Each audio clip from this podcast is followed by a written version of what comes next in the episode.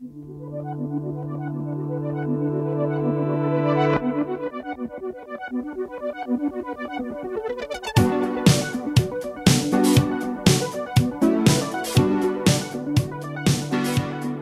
迎收听 GQ 播客。播客是 GQ 杂志在音频媒体上的全新尝试。正如我们在微信、微博、App 和视频产品中所做的努力一样，我们希望通过声音媒介向你传递更多的资讯和更 GQ 的视角。现在你所听到的是 GQ 播客中的编辑眼栏目。距离上一期的编辑眼更新已经过去半年之多的时间，而这次我们请到了 GQ 报道组主笔曾明和前报道组编辑王天挺，一起来聊一聊他们眼中的 Sky 李晓峰是一个什么样的人。标题名为《失败者李晓峰》的文章是由这两位编辑采写的，在网络上一经发布就引来了大量的转发和评论。虽然文章的主体故事必须追溯到五年之前，但可见 Sky 这个 ID 一直存在于我们这一代玩游戏的人的集体记忆之中。如果你还没有看过文章，可以在 GQ 中国微信公众账号二月二十二日的推送中找到这篇文章，或者在我们的播客节目《读杂志》栏目中找到这篇报道的音频版本。而我们这次要说的是这篇报道之外，这两位编辑对于李晓峰的观察和判断。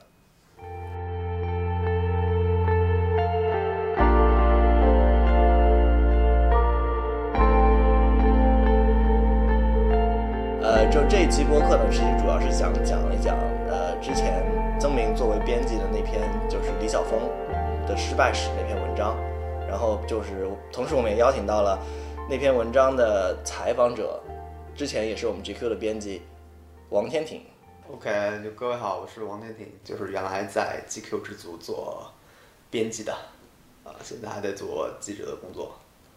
啊，我我是曾敏。那个李晓峰那篇报道，先是呃天挺采访我做编辑啊，天挺写了一版，后来我又去做了一些采访和写作，呃，所以这篇报道是我和天挺合作完成的。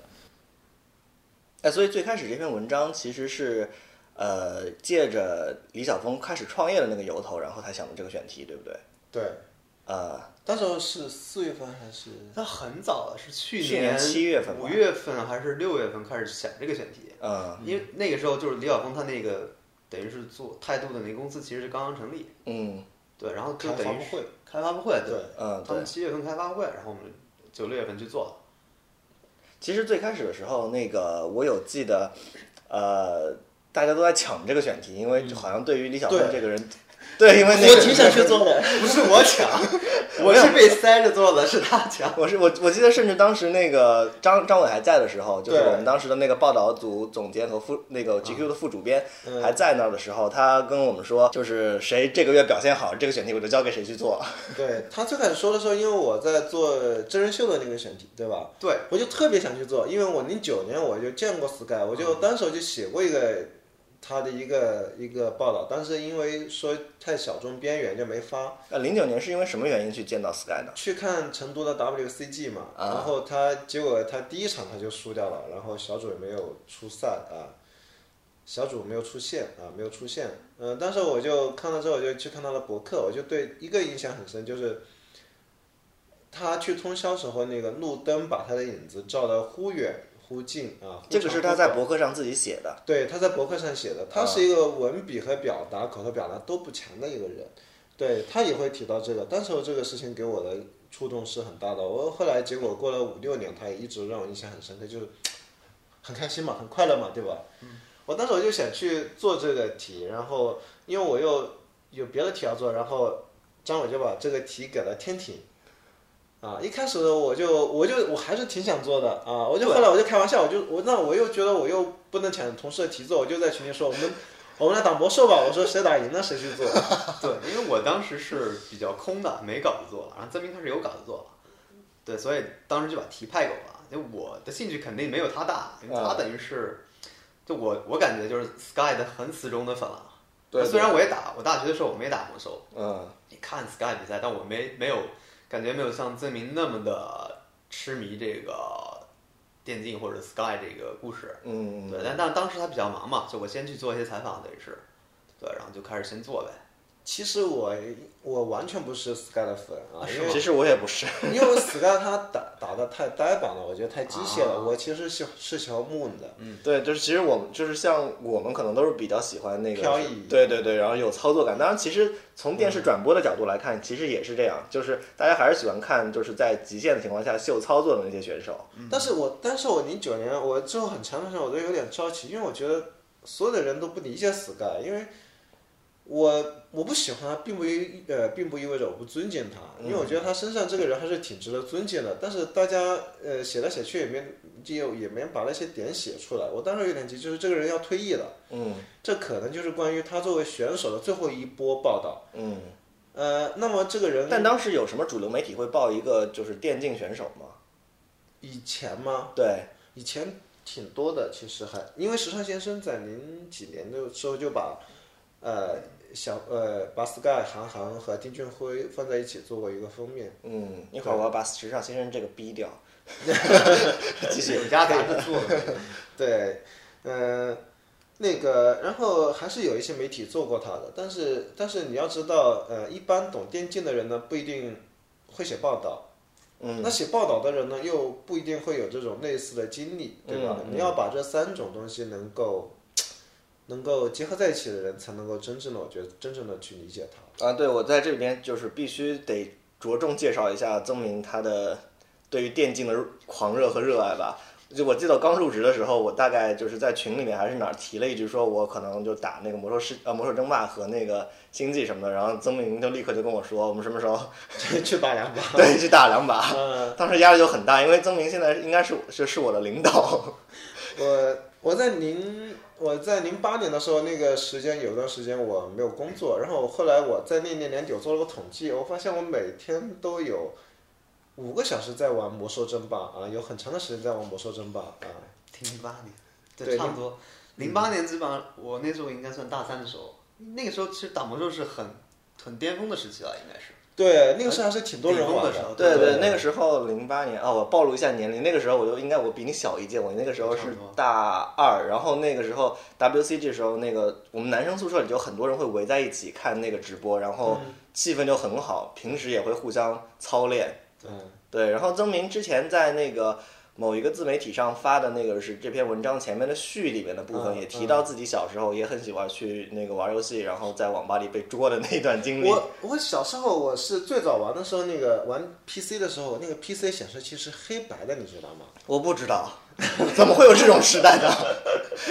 那个时候玩的最早游戏叫《美少女梦工厂》啊，那个很早啊。然后那个时候还有《沙丘魔堡》和红警。我最爱玩的时候啊，我早上五点钟起床去别人家里玩，那个老板的那个电脑房开在家里面，我就敲门，把他叫醒，然后五点多玩到了七点啊六点半左右，我就再回来。早上啊啊，就我就再回去，然后我就装作在睡觉，然后再去读书，然后再去读书，因为实在没有时间嘛啊。所以说这个抽时间去玩，所以这这个我我我太能理解了。哎，我觉得，我觉得你这个跟 Sky 是有很强烈的共鸣的。他就是那个，就在利利用晚上睡觉的时间，或者说那个在宿舍里，就是整个晚上的时间去嘛。呃，倒也不是共鸣，我觉得就是处境，就是如果你在中国，你作为一个学生，你想玩游戏的话，那么你们大家面临的处境其实是很相似的。嗯，就那么特特别是那段时间的处境。对你无非就是几个：第一，你你没有钱；第二，你没有时间；第三，你不可能得到理解，对吧？嗯，那么第四，你你要面临一个一个一个工作生活的这些事情。我不想天体，你想说你你打游戏，你应该应该是比较呃，其实都一样。嗯就比如你刚才说，当时那个电脑是不存在网吧的，就我们当时先玩的是 PS，嗯，就是啊，你那比如说还是比较算有钱的那一波，我们都不玩主机的。是吗？我们先先打实况，嗯然后我我最早玩红警是在 PS 上玩的，拿手柄去玩红警，啊，对对对，后来后来才有的那个 PC 才有才有主机，嗯。然后我们去他们那个店嘛都是开在居民楼里面。对对对，对，然后就一个就等于是现在这种一个客厅里面放两排桌子，对。一排每排是电脑，然后大家就这么玩，基本上都是那样。就是然后又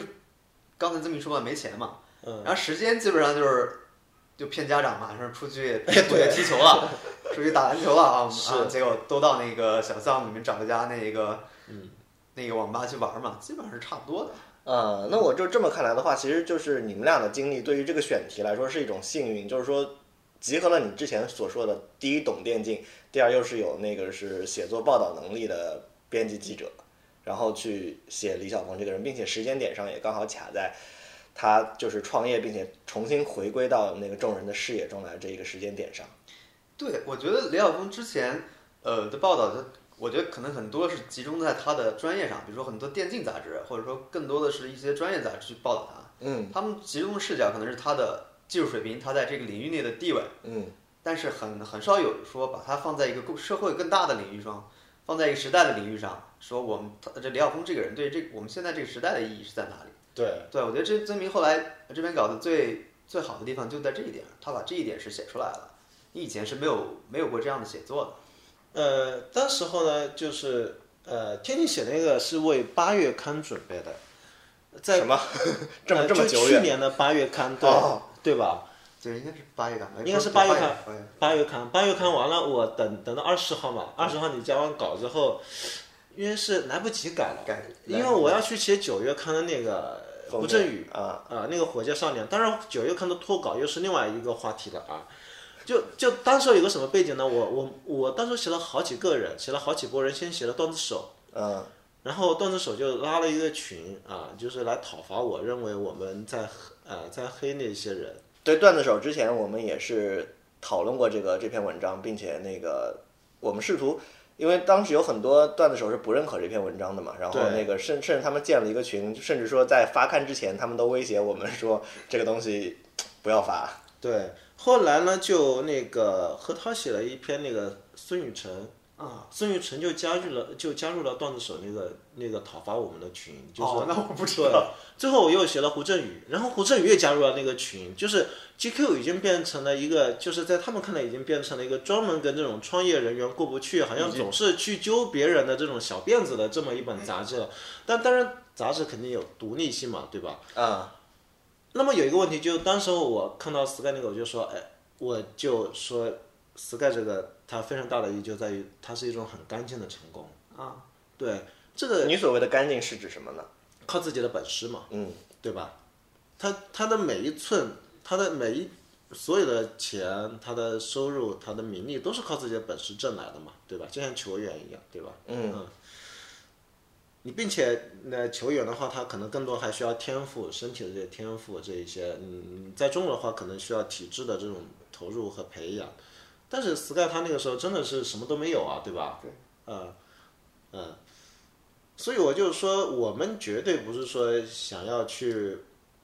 抹黑所有的创业者，我们不是说跟成功是有仇的，那成功当然是个很美好的东西，对不对？我当时就说，那你看 Sky 这个成功啊，我觉得就是挺干净的一种成功嗯啊，正好在跟胡振宇做一种比较啊。对，后来就是本来是八月刊做的嘛，然后后来因为正好赶上我离职，然后曾明在做稿子，然后这稿子就一直拖拖到今年，就他自己不说了嘛，他就是这稿子写的时候他还没结婚，这稿子现在发的时候孩子都有了他孩子已经几个月了，就拖到这种程度到最后，对，是因为呃，当时候是你看他七月呃天挺七月二十号就要搞，然后我就去写九月刊去了，写完九月刊就九月份了，对吧？九月份之后写完九月刊应该是八月份。呃，对，其实应该 是八月份但是对拖到了将近九月份才交啊，然后然后就然后又身心俱疲的休息了一段时间之后，到了九月份准备写的时候，已经真正去采已经是真正去采就九月底了，就是端午节去了，再去了斯凯的老家，然后先去了洛阳他读书的地方，然后再去九月份是端午节吗？端午节是十月份，我估计应该是十月份的。不是啊，我去的时候是端午节呀、哦，你去的时候是端午节，那我去的是中秋节中秋节，对，我去的是中秋节。对啊，我说，对你对你是对你是端午节，因为我记得非常清楚，我端午节那天是在 Sky 家吃的饭。哎，我端午我中秋节那天也是在 Sky 家吃的饭，你们是 对喜这么喜欢蹭饭吗？对，反正弄完之后就已经到了十一月了，差不多写完初稿就再写完一遍二稿啊，就天挺是写初稿，我写了二稿，那个就到了是十一月份了。十月份本来十月份也能发了，但结果又赶上我小孩出生，好，这是真的就又拖了一个月，然后就拖到了十二月才弄完，就上月刊。嗯当时我特别担心，因为就觉得这个点已经过去了。对啊，吧你说 Sky 这个点，对 Sky 创业这个点，这个时机已经完全过去了。但后来我们事实证明，Sky 这个点它永远是点。对，所以就在于、还是在于你能是否能够真正的去深刻的理解一个人，嗯也就恰巧说明了 Sky。我们一开始我我写的时候就不希望仅仅把它写成一篇关于电竞的报道。嗯，对，呃，刚刚天天也说了，对吧？也也确实证明了我们的这种设想是成功的实现了的，它引起了很多不打电竞的人的这种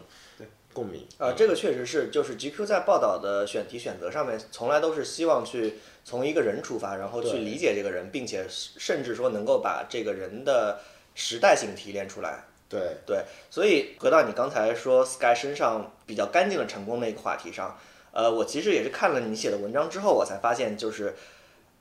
我当时不太理解他为什么用同一套战术来打来打比赛，但是后来发现他确实是一个，其实他是在你的文章中是表现的是一个没有天赋，然后一直靠着就是强大的意志力在支撑着他继续比赛和继续练习。然后这个人在你看来，或者说就是因为我没有见过他本人，在你们俩看来，就是他的这种性格，他显外在的显露在他的那个平时的行行为作风中嘛。天天先说。啊，行，嗯，对，因为我我当时采访是去他的老家的，因为他刚好从那个上海回他那个河南汝州那个老家，啊，对，然后我跟他待了大概两三天，嗯，就 Sky 这个人，我跟曾明后来也聊过，就他的打游戏的风格，我觉得跟他平时的风格、生活的风格是一样的。嗯，就举几个例子，就大家知道，文章中看过也知道，就是 Sky 打那个魔兽三的风格就是 Rush 嘛，或者说一个 Tower Rush 的战术，嗯，呃，打得非常的高效率，非常的呃简洁，就是以最小的代价去获取一个最大的成功。对，就其实他本人在生活中，我也觉得也也能体现到这种特点。我觉得几个关键词就是一个是专注，啊、然后高效，特别的勤奋。对，就我后来跟曾明总结，我们讲这就是一个非常典型的中国中国人，或者说一个很传统的中国人的一个努力的方式，一个获获取最后成功的一个方式。对我后来想，有采访中遇到几个例子，我觉得很好能证明这一点。就比如说，Sky 是很少有的能同时受到媒体、赞助商和比赛组织者同时的那个交口称赞的人。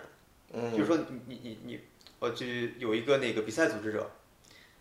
就当年 Sky 零五零六年的时候，就很多战队去打这些联赛嘛，这些比赛，就那些组织者对其他很多战队都是比赛前或者说赛后的一些发言，他们是要叮嘱的，这个话你不能乱说，啊、这个话你不能乱，但每个人对 Sky 是不会说的，嗯大家对他非常放心，就知道他这个人，就他们对 Sky 的评价是什么？说这个人是个这个小孩非常懂事，就我印象特别深，就一句就说这个小孩非常懂事，嗯他就是这样的人。Sky 就是当时的那些人，就很多那个电竞选手，他们很多是不修边幅的，然后穿非常非主流。你如果当时注意哎，我到，看过，就是对，非常的邋遢，就感觉那种啊都是留着长头发，留着长头，发然后叼根烟，或者是染头发，染发一般都会染发。对，然后留胡胡须，然后就非常。但 Sky 当时是里面做的是比较好的了，嗯他经常会把自己头发怎么样捯饬一下，或者说是我提前把头洗一下，这种事儿他都会注意的。其他人是不洗头的是吗？很多人你看形象就非常差，但他就非常注意这点儿。嗯嗯嗯对，就是你就觉得这个人确实跟别人是不一样的，他对自己是有要求的。嗯对，他是怎么说？呃，可能后来我们也会聊的是跟跟他父亲教育也有关系。就那些那个赛事组织者，就对对他评价就是，呃那个呃不是赞助商，赞助商后来对他的评价也是最高的。就为什么？因为他从来不会忘记说，在比赛之后我们会感谢赞助商，感谢团队。Sky 从来不会忘记这两点。嗯嗯嗯就从某种程度上，他是会非常做人的一个一个表现。嗯，对，他在这方面特别特别注意。但其实你会不会觉得，就是他的这种表现的很乖、很传统，其实在是跟这个整个行业或者说就是这个电竞的氛围是格格不入的，或者说其他人不这么做，他或者说就是在我们这些观众看来，我们是希望看到那些比较比较出挑的人，而不是这种比较乖的人。对，所以你觉得就是就有可能会说他的这种表现，当时会对他的那个形象有不利，或者说对他的那个就是跟其他他的战友之间的相处会有不利吗？那我觉得 Sky 他自己是知道这一点的，嗯就后来他也明白，就是说他知道自己打的不好看，啊，他他也知道自己打的观赏性非非常差，大家可能对他会有意见，但他仍然坚持着自己的打法。为什么？就你要考虑到后面的背景，就像曾明，呃，我跟曾明后来文章里写的，就是不是所有的成功，啊，怎么说的？那个菲茨加拉德那句话就是，对，每个人的成长背景是不一样的。不是每个人都有你这么好的条件。对，不是每个人都有。比如说，我们举个例子，当时说小 T，嗯。小 T 的当时家境是非常好的，嗯，富二代，对，对他来说，游戏只是他生活中的另一个侧面或者另一个、另一种生活。并且他还恰好很有天赋。对的，对，还有你很喜欢的欧洲的一个选手，我记得有一个纪录片里面，他最后是回，他还是北欧的一个国家了，他回到了那个国家，然后他还有一点跟人交流的障碍，但他也很容易就找到了一个工作，因为在在呃在欧洲呃在韩国来说，打游戏都不用背负这么大的压力。嗯嗯，因为韩国有一个就是基本上是一个全国性的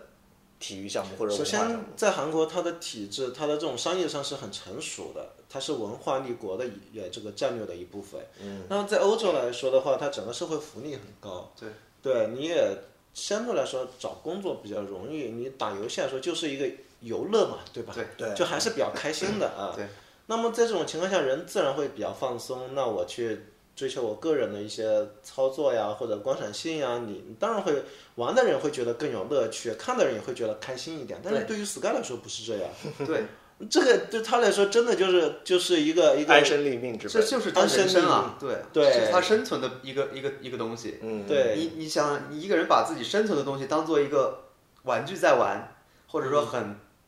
就很放松的时候，其实很难的，嗯真的是非常难的一件事。对对，就我就觉得他跟别人不一样，就是他真的是把它当做他自己的一个立命之本的东西了。嗯，可能在别人对游戏只是一个纯游戏的态度，当然你可以说这种对游戏的态度可能是真正游戏的本质，就是我们就是要放开来玩。嗯但对 Sky 真的是不是这样，不是这么一回事这里面具体来说的话呢，又有两个层面。呃，Sky 最开始玩的时候，在他毕业以前最开始玩的时候，他真的就是喜欢这个东西，嗯啊，他受到这种快乐的鼓舞啊，然后他就去玩。他他说他其实没有想那么多，我是什么赚钱啊，呃，这种安身立命啊，他完全没有想过这些东西。他就是我有今天没明日啊，我就是今天只要能玩就行。对，他是一开始的这种是受这种这种很单纯的这种意志去推动的，但是具体到他真正做到了职业选手，他决定去参加比赛，然后做到了职业选手之后，决定他打法的就是他性格中的那些因素啊。他是一个非常传统的中国人，他的打法也是非常典型的中国式打法，高效啊，非常讲究效率，非常功利啊啊！我才不管你好不好看呢，对不对？我只要能赢啊。因为对他来说，他的思维里面就是，呃，在他的这么一步步走过来过程中，他发现只有获胜，最终的获胜才能给他带来最大的，不是说利益或者最大的好处也好，嗯，就比如说只有获胜，他当初他参加那么多的比赛，才能拿到可能几百块钱、一千块钱的奖金，这些这些都是必须获胜才能拿到的。你打得好看没有用，你到最后你拿不到冠军，呃，河南的冠军或者是去西安参加比赛冠军，你是没有任何东西的。嗯嗯我觉得这个在他一步步的这个过程中是起到很大作用的这么一个。对，还有像他那个为什么会经常用 rush，rush 的打法其实是，其实是比较搏命的打法，因为你前面 rush 不成的话，你后面基本上就没得打了啊，就是在前期就呃这种大量的造兵，牺牲经济啊，是用非常大的代价去赌一把啊，进行极限的操作。他为什么这样做？就是因为他电脑太差了。对，我最早零九年看他印象，看他那个博客里面的自传的时候，印象最深的就是这一点。啊，对，我觉得就是这篇文章的好就好在他的所有的行为和他所有就是最终表现出来的东西都是可以从他的生活中找到原因的。一致的，对对对，对他的生活影响了，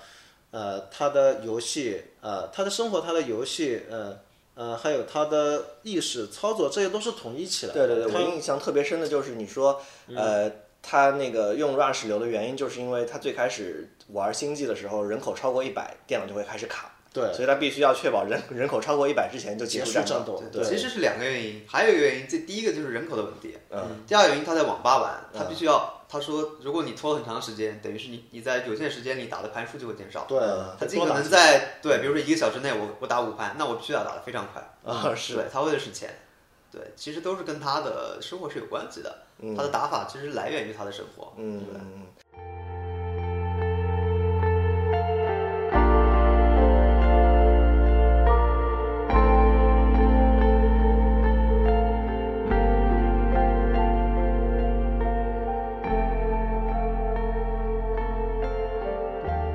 我很好奇，你们在做这个题之前，就是对他的预判，或者说已经预知到他其实因为。最终表现出来文章的好看的点就在于他的行为和他生活的一致性。但是说在采在就是下笔或者说接触这个人之前，你们是对他已经有这样的预判了吗？我当时印象很深刻，就是呃我在和天挺聊那个选题的时候，印象非常深刻，因为我那天我我妻子开车，我们去一个地方，去地方吃饭还是干嘛的，我就基本上是在路上和天挺聊的，就就、啊，微信聊的。呃，聊了一些微信，然后也打了一些电话，反正我巴拉巴拉巴拉说了很多。呃，基本上我当时候我对于 Sky 的判断就是后面那个报道所呈现出来的那样。但是但是说的话其实是很难说清楚的。我说了很多意向，对吧？我说比如说像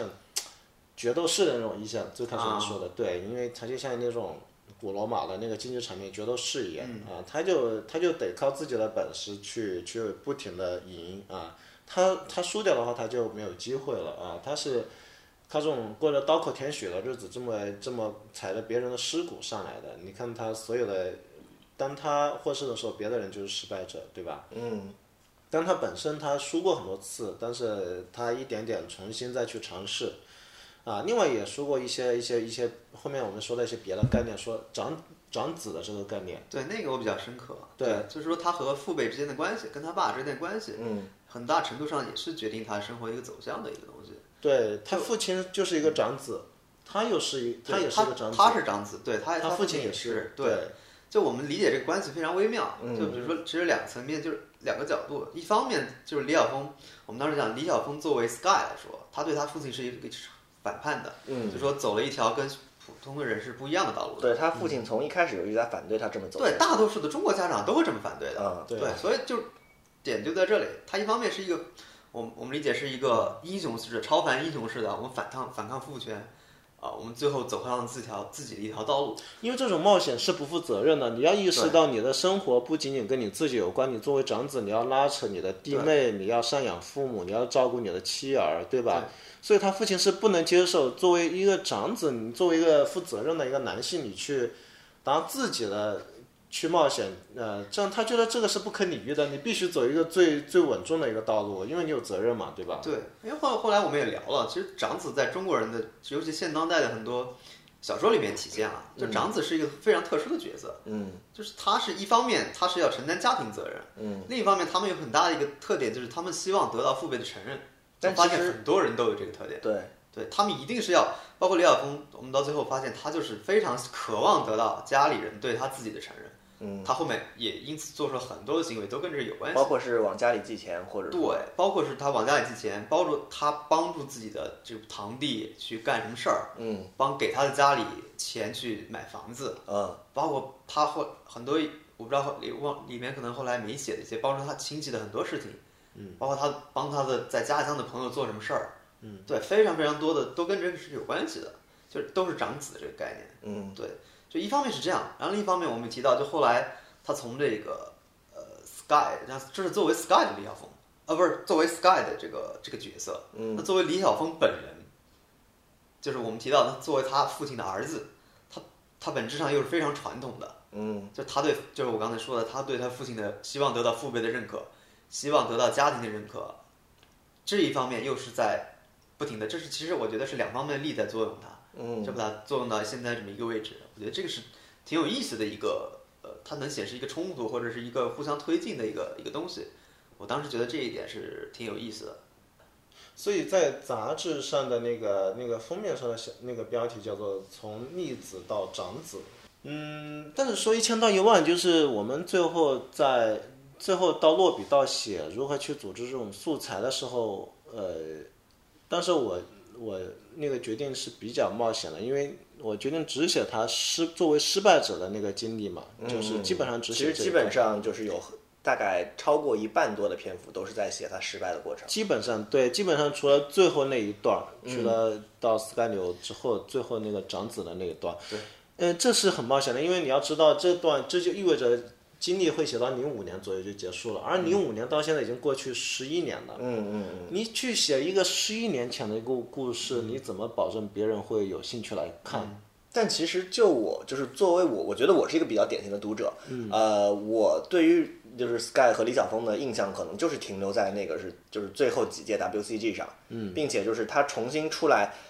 你可以在文章中你也写到，就是他重新出来就是做这个呃做这个创业公司的时候，嗯，他的他吸引的那些粉丝也都是零五年就是那段时间去那段时间被吸引的粉丝，并且大家其实更多关注的是。他比如说在一些直播平台上直播他自己就是还在打比赛，而更多不会关注他的产品，并且，呃，包括我在内，就是我其实是不知道他之前那么一大段的失败史的。嗯。呃，我觉得很多大部分典型读者可能也是一个这么这么个情况，他们是就是知道就是 Sky 在成名之后的 Sky，但是他们不知道成名之前的 Sky，所以就是当这两点结合在一起的时候，我觉得这个是绝对立得住的。嗯，对，呃，是，呃。当时候确实有很多人写过 Sky 了，基本上 Sky 他在零九年之后，实际上他的事迹就没有更多的更新过。对对，所以说当时候有太多的人写过 Sky 的成功，而基本上没有人去好好的写过 Sky 他在成功以前，就零五年以前的那些经历啊。所以我当时我就觉得，那我就写他从九九八九九年到零五年的这这一段时期，这个。倒也不是因为是讨巧，啊，就是因为我自己来说，我觉得这一段他最能打动我。那我想他既然能打动我，那一定也会能够打动到读者。嗯，那我就只需要把能打动我的那一些事情写出来，让读者，呃，去感受就可以了。也许他们会感受到更多的一些东西，啊，我就这样想的。对，当然实际上我们在操作的过程中，我们想过很多很多的概念。包括像长子啊，像决斗士啊，啊各种啊。对，比如说小镇青年，对，小镇里出来的嘛，他们的奋斗史是不是有普遍意义？就我觉得我们一直想找的就是普遍意义。嗯。就是为什么以前的报道为什么不呃不是很很好的，或者说不是很传播很很广的原因，我觉得就是他可能没有上升到或者提出一个有普遍意义的东西来。嗯。就我们看 Sky 可能还是作为电竞选手，作为在电竞领域很成功的选手在看，那到底他的。这个行为也好，他的生活也好，对普通人来讲，对不是作为比如说我不打电竞游戏的人来讲，那他这个人究竟意味着什么？嗯，我觉得我们需要把这个解释清楚。嗯，如果这个解释清楚了，那它其实就能跳出电竞领域，跳出到一个更大的范畴去，大家来看这个故事。那我觉得这样是就是有意义的。对他讲的实际上是人的成色，人的成色。对成色这个词，当然我们都知道，我是从王峰那里学到的。我不才来的时候，他写。卷首语里面提到自强嘛，他就提到了人的成色，我就印象非常深刻。嗯，我印象非常深刻啊！我觉得这个是抛除你所有外在的，比如说你的成功、你的、你的在社会的地位这些以外的，你作为一个人啊，你最基本的成色是什么样的啊？这个能解释一下，就是成色这个概念确实切实落到 Sky 身上来说，就是是一个什么样的解读？成色就是，比如说你在困境中，你会如何选择？当你生活很压抑，你不停的遇到各种困难的时候，这个时候你怎么办？嗯，啊，这就是作为一个人的成色啊。哪怕 Sky 后面没有成功呢，所有整个社会、整个体制都在打压你的时候，没有人支持你的时候，你仍然在凭自己的兴趣和爱好去做一些自己的事情啊，并且这件事情本身的意义没有得到承认，对吧？嗯嗯。你说电竞这个本身，对，当时就当时是没有得到承认的。对啊，这就是一个人的成色嘛，对吧？我倒也不是说一定要拔高去说这种成色多么了不起，这种成色可能很简单，他就是因为一个人想做自己的事情，对吧？就像题记里面说的，一个人小时候他会为什么事情所吸引，这就是以后他在城市的这种奋斗啊，他的快乐。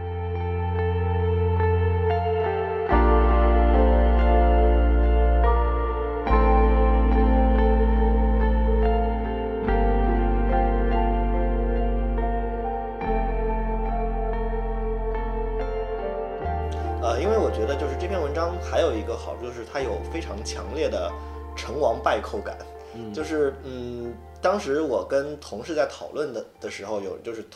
因为之前我做了一个读杂志的博客嘛，就是把这篇文章用口述的方式读出来，然后那个我有同事说，零五年 WCG 西安区的那个是分赛区比赛的时候，因为停电而导致他在差不多要输掉这这局比赛的时候，他又获得了一次机会，并且成功的。赢下了这场比赛，并且最后那个是两个人，就是胜负双方两者的命运发生了就质的改变，就是整篇文章其实在这个地方，其实我觉得就故事性上来说是比较精彩的部分，啊。并且呃从后就是结合到他这个就是你们刚才提到他这个人的个性上来说，我也可以就是感觉到一丝端倪，就是说他对于这个东西看得很重，并且就是因为我从一些其他渠道或者我朋友那边得知，就是某一年 WCG 呃确定就是规定了赛就是参赛者不能在比赛期间看之前的那个是参赛者的录像，但他其实是违反了这条规定去去看了那些录像，我不知道你知不知道这件事情。我知道，我知道对对对对对对，那次是跟韩国那个是谁打的时候。一，个鬼王，对，应该是，然后就 Sky 提前看了那个录像嘛，我觉得就当时因为那那个人跟他的队友打过一场，对对。对。那 Sky 其实他当时候是他不知道这个规定。对，，Sky 他这个人他对于自己的道德，他他对要求比较他对严声誉是看得很重的。OK，他看完之后，对方一开始没有说，打到一半的时候，对说是劣势的时候他就暂停，他就说你违规。对对对，后来这个时候说，然后 Sky 就很生气，Sky 就呃，Sky 其实一般来说他是不会去秀操作或者说去羞辱别人的，Sky 那会儿他就动气了啊，就就基本上把那个人往死里打啊啊，然后打完之后。呃，打到后面他又暂停了一次，对面又暂停了一次，反正还骂了人。对，反正骂的挺厉害的当时。对，最后比赛结束的时候，Sky 就呃也没有跟那个人握手啊。对，Sky 还是对这个事情还是比较看得重的。啊，就所以说，其实就是从他的表现来看，其实他并不知道在赛前并不知道这条这条规则对啊。对，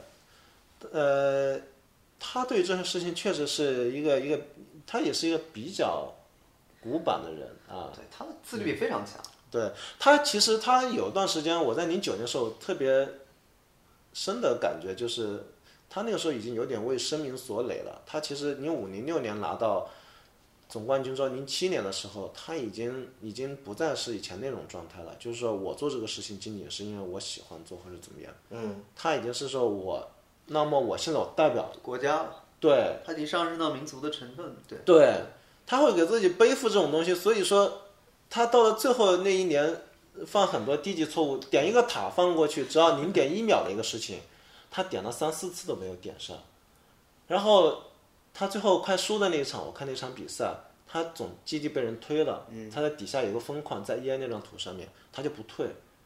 啊。呃，你是说那次零零五年，呃，零六年没拿冠？哎，零七年零七年输给蘑菇的那一场，对，零七年那次。输给蘑菇那一场，他就最后只剩一点点了，他也一直不打 GG。就你看那个镜头，就有有部关于他的纪录片嘛，纪录片结尾的时候你，看他那个镜头，他已经快哭出来了，他的脸色还是凝重的，但是他没有哭的表情，但是你看到他眼泪就眼眶对。随时是要哭了，对。但就是他就死不退，就按照平时的正常的情况来讲，打游戏打那个阶段基本上可以敲 GG 了，嗯。对，但他就是不退，就你知道这个肯定是会会输的，嗯，就其实说在那个时候，他已经是，呃，觉得自己觉得自己背负了非常重的那个是就是荣誉感和那个所有包括上升到国家和整个民族的希望，所以他才会有这样的表现。他个人的声明、国家的这种荣誉、这种民族的荣誉，然后还有他对于整个行业的所背负的这种期望，因为他总认为我打得更好，这个行业就会发展的更好，因为那个行业就是刚啊，刚对我能我能理解，我能理解这种感觉，就可能是他作为一个小镇青年刚起来的时候，就是当时的游戏环境不被认可，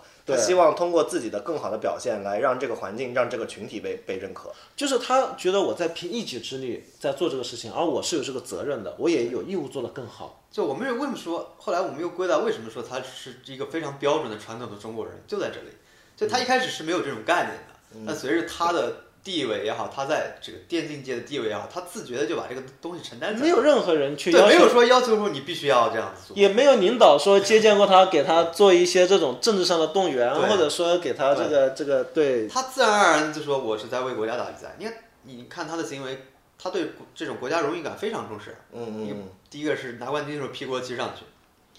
对吧？然后，然后就是什么，呃，还有什么类型的？就是他对这个，你看他对底下粉丝的回应，他以前非常多的人就，一个电竞的粉丝非常喜欢喷人嘛，嗯说这个一输了比赛就会各种喷。嗯，对对，他的回应基本上就是非常，他也从来不会不会跟粉丝去掐架这种东西。嗯，而且作为他这个人，有些小细节，我觉得他一旦输了比赛，他就非常的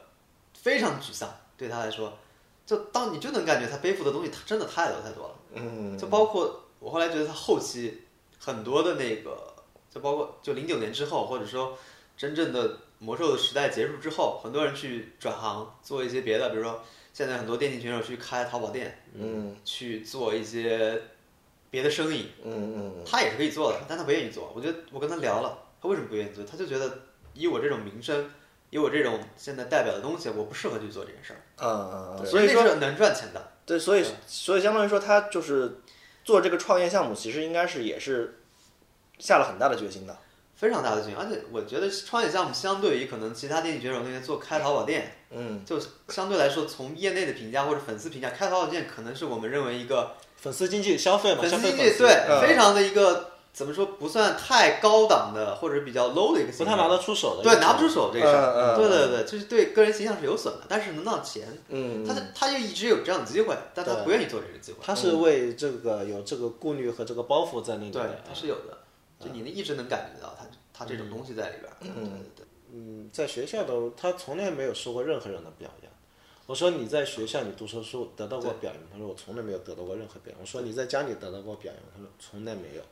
他没有被任何人所期望过，他也没有被任何人所表扬过。是的，那所以相当于说他拿到这个比赛的，就是从零五年开始拿到冠军之后，是他第一次被这么多人期望，以及被这么多人所赞扬。肯定嗯，对，对，确实是这样。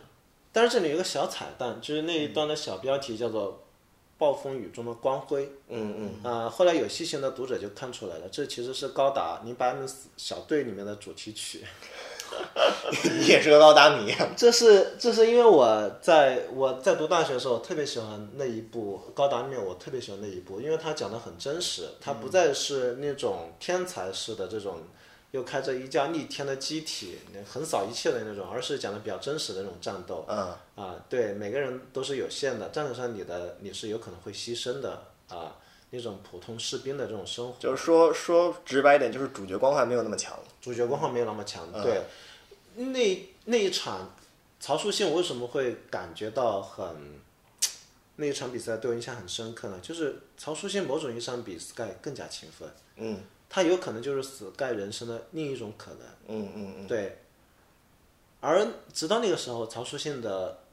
水准，他的硬实力可能是比 Sky 要强一点点的。嗯，对李军这样说，他说你不用写，你不要写出来，可能他觉得可能 Sky 对于 Sky 或者对于他的粉丝来说，这不是一个太好的一个一种评价。这是曹书静这么说，是吗？是李军这么说李军是 Sky 很早以前的队友，在河南的队友。对，经常练习啊，打打练习赛啊，他们是经常在一块。对，他也陪着他去了西安，Sky 跳楼的时候就是他给拉住的，就是他拉回来的。啊，对就是那个解说，当对时，那哎，个李亮，李亮，李亮李李亮叫李亮，啊对对，李亮。我记得是挺胖的，挺胖的，他他他的朋友基本上都是胖子，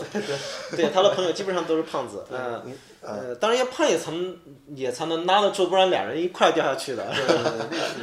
对呃，他说，呃，曹书信因为他也输，李亮也输，他说曹书信也非常的认真，而那场比赛就命运就是这样的，对，就选择 Sky。嗯你说 Sky，嗯，如果说那场比赛他会怎么样？他也许还会继继续在打，在练习。但是我认为啊，呃，一个人你能够重来多少次，当然跟你自己的毅力、跟你的意志有关，但这个东西不是无限的，嗯，因为选手的生涯是很短暂的。对对对，对，你那一届 WCG 没有出现，那你再等一届。他基本上之后就可能就再没有机会。他那个时候已经毕业了，他那年就是他毕业的一对，刚好在那个毕业的时间点上，就是必须向家里交代我是选择去工作，还是说继续走对我能够证明自己，对吧？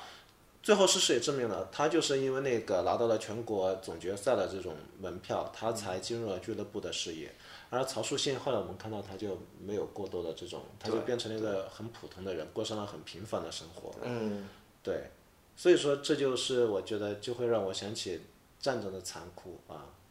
对。以及高达的那个 对，曲那个主题曲子的名字。对我后来有有用户有有读者在评论里面点名这一点的时候，我就晚上又把那首歌呃又再又听了一遍。这个梗埋得很深啊。呃，还有好几个梗啊、还有比如，还有一个梗我很爱用，就是关于狗哥的梗。啊，那个就地上捡屁烟屁股抽的那个，对，哦呃，对，是一个呃 DOTA 选手 DOTA 选手，也是一个世界冠军。啊，呃，我的湖南老乡，我在一四年在上海采那个 DOTA 的关于电竞的一个报道的时候，曾经跟他聊过这个事情。我问他这是真的吗？哪件事情就是地上捡烟屁股抽这件事情。第一是他在地上捡烟屁股抽，因为他特别穷，他买烟只能一根一根的买，然后有的时候一根也买不起来。有什么地方是可以一根一根买烟的吗？我并不知道。在我小时候买烟一根根买是很常见的，那个时候喝酒你一杯一杯的买啊，因为那个时候人可都能因为我没有什么钱不抽烟，我不知道这个。对小卖部里面是可以这么买。对对对，对，我想想，Sky 书里面也提到这个，想起来了，嗯，对提这个，对，当时穷嘛，穷，然后然后他就去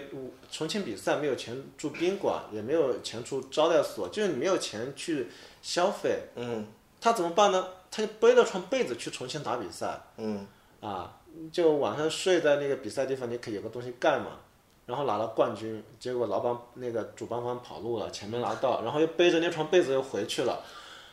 这个事情给我印象很深很深，为什么呢？因为《七龙珠》里面孙悟空死了去见界王的时候，界王要求他你要讲一个笑话，我才会愿意收你为徒。然后孙悟空就讲了一个笑话，叫做被子背在后背上。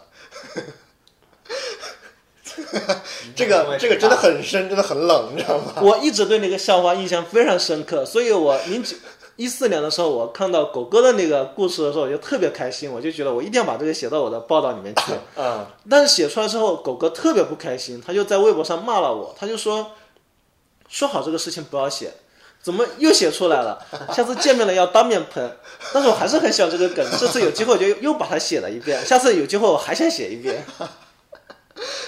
但狗哥他后来还是挺挺高大上的，后来还成成为了一款汽车的代言人啊，他已经退役了啊。啊对啊对，我对于三生是非常尊敬的，我对于狗哥是非常尊敬的啊。对对对。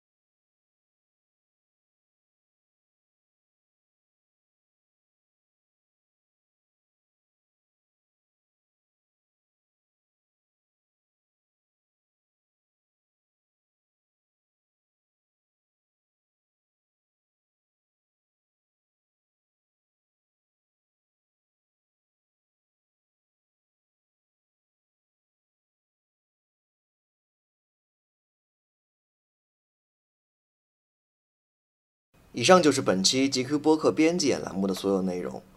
播客是 GQ 杂志在音频媒体上的全新尝试。正如我们在微信、微博、App 和视频产品中所做的努力一样，我们希望通过声音媒介向你传递更多的资讯和更 GQ 的视角。我们希望从你那里获得关于播客的反馈意见。你可以发送邮件到 lab@gq.com.cn 来给我们更多的意见和建议。我们下周见。